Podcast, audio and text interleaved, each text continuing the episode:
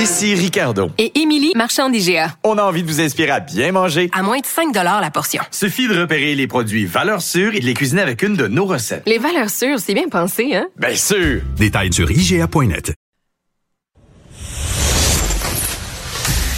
Sophie Durocher. Un savoureux mélange artistique de culture et d'information. Alors, la première ministre de l'Alberta, Danielle Smith, et Pierre Poilièvre, euh, donc euh, chef du Parti conservateur, se sont prononcés euh, récemment au sujet de la théorie du genre.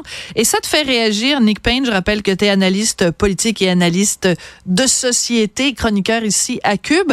Peut-être commencer par la base. La théorie du genre, tu la définirais comment, toi? Aïe, aïe, oh! Oh! oh oui, oui, hein? Tu commences avec l'artillerie lourde. Ben là, euh, ben là, si on parle ben de quelque chose. Voilà, mais c'est trop compliqué, je peux te la résumer en 30 secondes, moi. Ah ben vas-y, je, je vais t'entendre, mais je me permets-tu de, de m'essayer? Euh, ben vas-y. Ben là, c'est toi le chroniqueur. C'est toi qui es payé pour chroniquer. Attends, j'appelle la compagnie, ça sera pas là.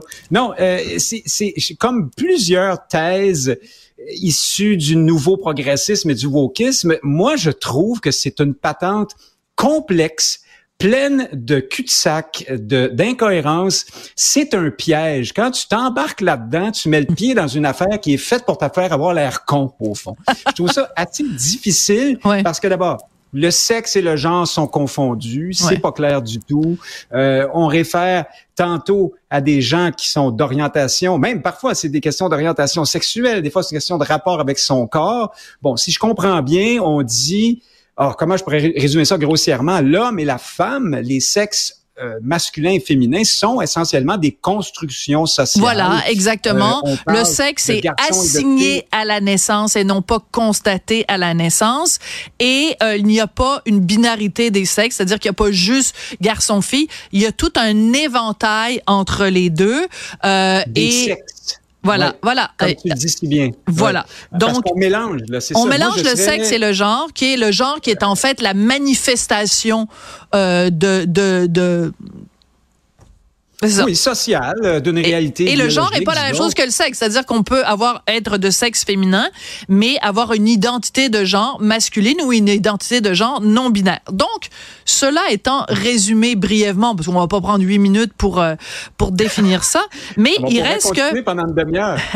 mais par exemple, Danielle Smith, euh, première ministre de l'Alberta, a euh, proposé un certain nombre de mesures dont euh, ben, elle veut qu'il n'y ait pas de changement euh, de, de genre chez les jeunes de moins de 16 ans, que s'ils changent d'identité, il faut que ce soit avec l'autorisation des parents. Et elle veut plus non plus que dans euh, les compétitions euh, scolaires, que des euh, hommes transgenres puissent aller, aller compétitionner avec des... Ah non, attends. Des femmes transgenres puissent compétitionner avec des femmes biologiques.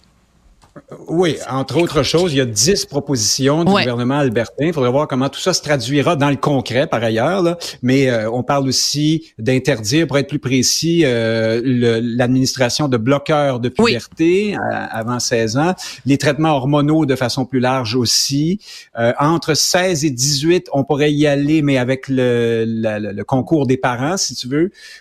comme au Nouveau-Brunswick, on dit, par exemple, que les jeunes ne pourront plus à l'école demander ou exiger d'être appelé par un autre prénom ou un autre pronom sans l'accord des parents.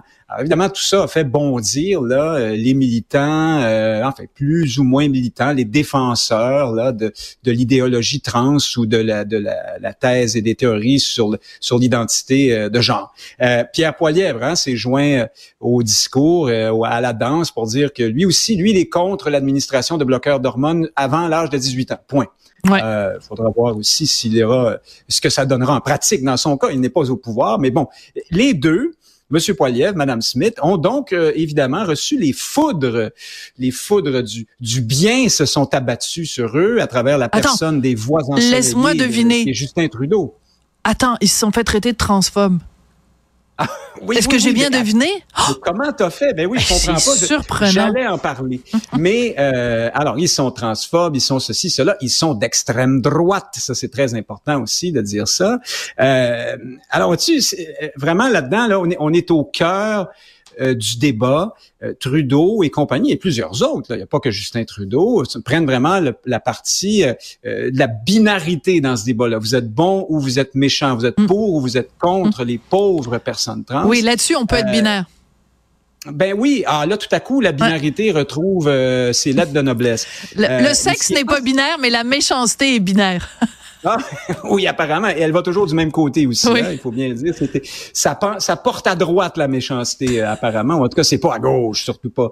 Et donc, ce que tout ce beau monde-là passe sous silence, à mon point de vue, c'est un phénomène important. C'est le phénomène des détransitionneurs. C'est le phénomène de ces gouvernements dans des pays, euh, alors des exemples de progressisme, la Suède, la Norvège, la Finlande, le Royaume-Uni aussi qui se joint à ça, qui euh, ont fait marche arrière dans ce dossier-là, qui ont décidé de justement faire à peu près ce que fait Madame mm. Smith à l'heure actuelle, c'est-à-dire rendre plus difficile l'accès à ces thérapies-là en dessous d'un certain âge. Euh, alors, est-ce à dire que ces pays-là sont devenus des pays méchants et d'extrême droite, ou bien est-ce que c'est parce qu'au fond, on est dans l'idéologie pure ici et on refuse de voir et d'entendre ce qu'ils disent. Je te cite un instant ce que disent les experts suédois, c'est fascinant. Ils disent les risques liés aux bloqueurs de puberté et au traitement d'affirmation de genre sont susceptibles de l'emporter sur les avantages escomptés. Mm. Là, on est rendu là dans les constats qu'on fait. Voilà, c'est une question de santé publique. Euh, ce qu'il y a euh, pour conclure, pour conclure, euh, mon cher Nick, je dirais que euh, on peut euh, bien sûr reconnaître la dysphorie de genre, qui est une réalité de, de beaucoup de gens. Ça n'empêche pas qu'on peut euh, se questionner sur les conséquences à long, long terme des bloqueurs de, de puberté sans être transphobe, c'est-à-dire que transphobe, c'est quelqu'un qui aurait une haine des personnes transgenres. Je pense qu'on peut avoir un dialogue, une discussion, un débat éclairé sur ces questions-là sans se faire traiter de phobe ceci et de phobe cela. Et c'est ce qu'on va continuer à faire euh, à Cube où toutes les opinions peuvent être euh, exprimées. Merci beaucoup, euh, Nick Payne. J'ai déjà hâte à ta prochaine. Oui, ah, un, non, un souhait. C'était toujours un souhait dans mon cœur. Oui, c'est ça. Hein. je, reste naïve, je regarde mon cœur d'enfant. Merci beaucoup. Je voudrais remercier Marianne Bessette, euh, euh, Florence Lamoureux aussi, Sybelle Olivier. Tout le monde a mis à la le main à la pâte aujourd'hui pour la recherche. Maximile Sailleux et Tristan Brunet-Dupont à la réalisation, la mise en onde. Merci beaucoup à vous. Je vous rappelle évidemment que Cube est maintenant débrouillé. Alors, on est maintenant des grands débrouillards. À demain.